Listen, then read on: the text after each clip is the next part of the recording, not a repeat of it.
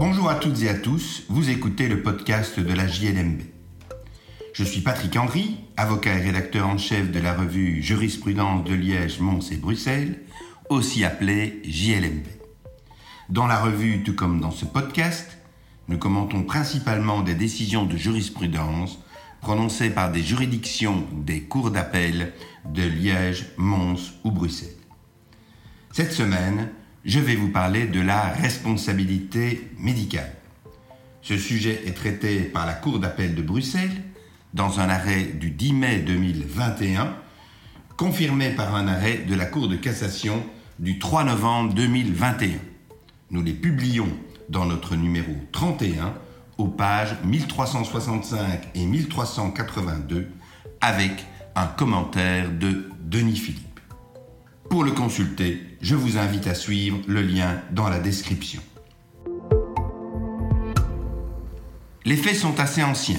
Nous sommes en 2007 et une opération qui est prévue vise à extraire une tumeur de la glande pinéale d'une patiente. Le professeur en charge de l'opération est confronté à un œdème cérébelleux provoqué par un hématome extradural à distance.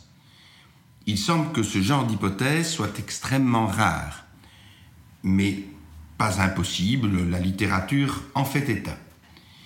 Le médecin va poursuivre l'opération pendant un certain temps et il lui sera reproché de l'avoir poursuivi trop longtemps, alors qu'une bonne partie des objectifs de l'opération avaient été atteints et qu'il eût probablement été plus prudent, en tout cas en présence de pareille hypothèse, de procéder à un CT scan qui aurait permis de mettre en évidence l'œdème cérébelleux qui se développait.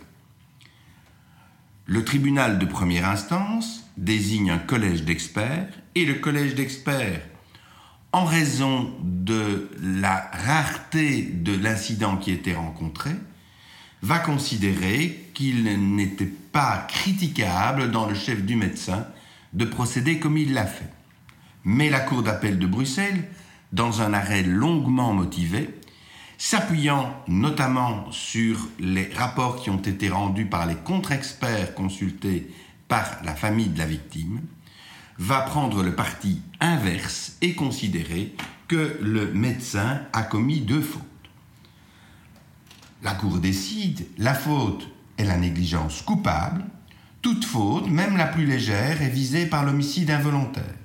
Elle peut découler d'une action ou d'une omission d'agir, elle s'apprécie en fonction du critère abstrait du bon père de famille, mais lorsqu'il s'agit d'actes relevant de l'exercice d'une profession, il convient de prendre en considération les règles de l'art propres à celle-ci.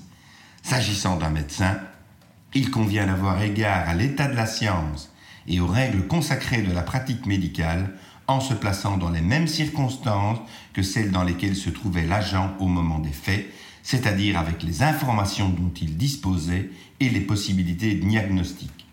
S'agissant d'une opération chirurgicale au cerveau pratiquée par un médecin spécialiste en neurochirurgie, il convient d'avoir égard aux compétences qu'un patient attend d'un praticien de cette renommée. Voilà donc les faits tels qu'ils sont soumis à la Cour de cassation.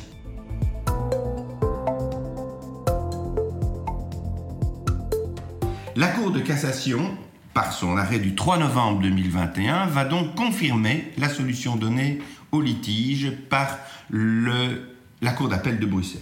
Dans une première branche, le médecin invoquait le fait que la renommée du professionnel auquel le patient pouvait s'attendre ne constitue pas un critère d'appréciation de la faute.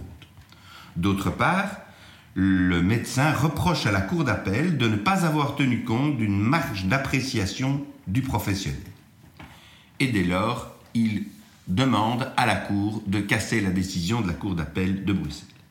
Celle-ci ne le fera pas. On peut voir dans son raisonnement euh, trois temps. D'une part, la faute la plus légère peut suffire à engager la responsabilité de son auteur. C'est la théorie de la culpa levissima. En l'espèce, le médecin a fautivement pris le risque d'ignorer la persistance de la complication grave que subissait la patiente, il n'a pas envisagé l'apparition d'un hématome extradural.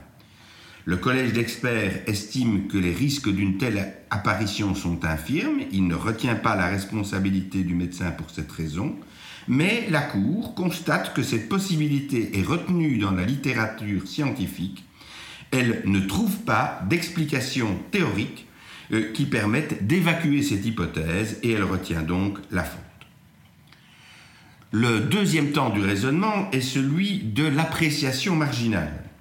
Le professeur Van Slag, nous dit Denis Philippe dans son commentaire, avait très bien résumé la notion d'appréciation marginale. Le droit de la responsabilité aquilienne ne repose pas sur le postulat de l'infaillibilité, en sorte que toute erreur d'appréciation n'est pas constitutive de faute. Généralement, en présence d'une situation donnée, plusieurs solutions sont possibles et admissibles. Il existe une marge d'appréciation raisonnable dans le choix entre ces solutions le juge doit vérifier si le comportement adopté ou la décision prise sont restés dans les limites de cette marge d'appréciation, quelle que soit l'issue finale, et même si la solution retenue ne s'est pas avérée la meilleure. Mais la Cour de cassation ne rejette pas le principe, estimant en l'espèce qu'une marge d'appréciation raisonnable a été laissée au médecin. Enfin se posait la question de savoir si la renommée du médecin devait être prise en considération pour apprécier plus lourdement sa responsabilité. La Cour de cassation ne retient pas ce moyen en considérant en fait que le motif qui fait état de la renommée du praticien était surabondant. Elle ne se prononce donc pas sur cette question.